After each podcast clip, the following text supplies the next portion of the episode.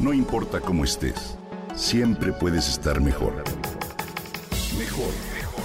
Con Reavivadas.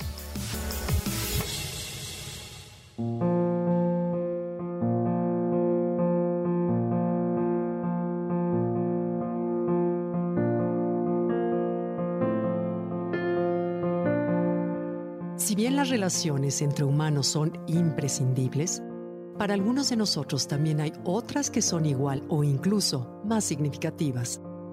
Me refiero a las que entablamos con nuestros animales de compañía.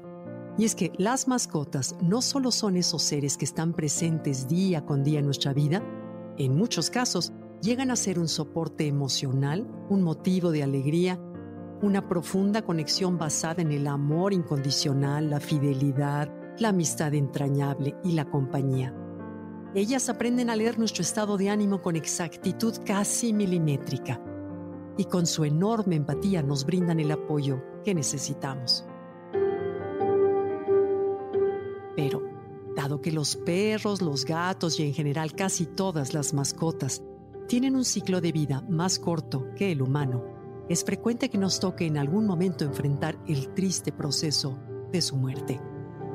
Y esto no se trata de un duelo menor para muchos de nosotros resulta una pérdida equiparable a la de un familiar o persona muy querida, y en muchas ocasiones la primera experiencia con la muerte.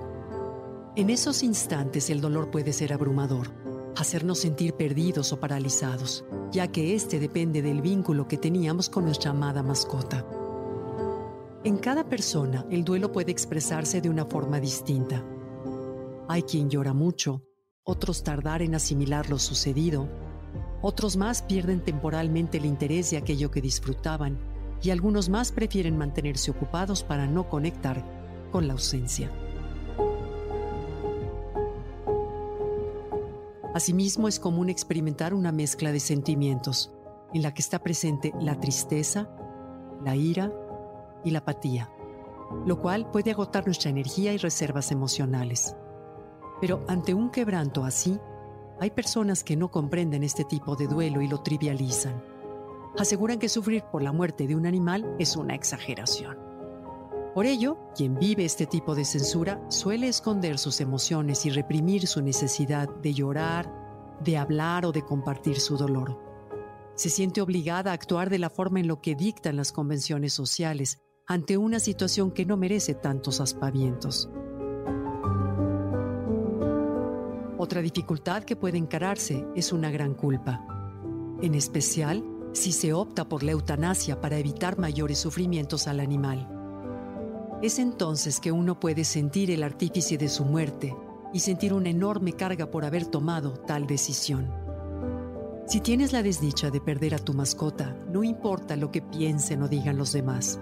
Recuerda que tienes el derecho y mereces expresar sin vergüenza alguna todo aquello que sientes.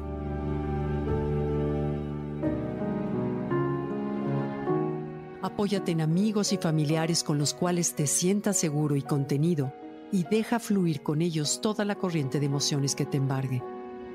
Realizar algún rito en honor de tu amada mascota también puede ayudar a darle un nuevo significado a su muerte. A agradecer todo el amor que te dio y a facilitarte el reencontrar la paz interior. El duelo es un proceso gradual. No hay manera de apresurarlo. Nadie puede fijarte el tiempo para concluirlo. Así que, sé compasivo y paciente contigo. Sigue tu propio ritmo. Date la oportunidad de vivenciar cada una de sus etapas.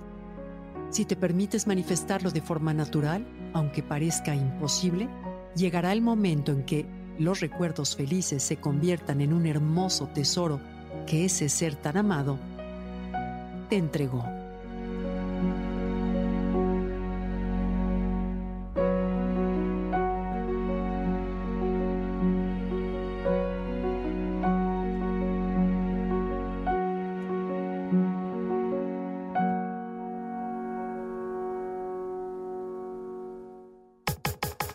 Comenta y comparte a través de Twitter. No importa cómo estés siempre puedes estar mejor. Mejor, mejor. Con Gaby Vargas.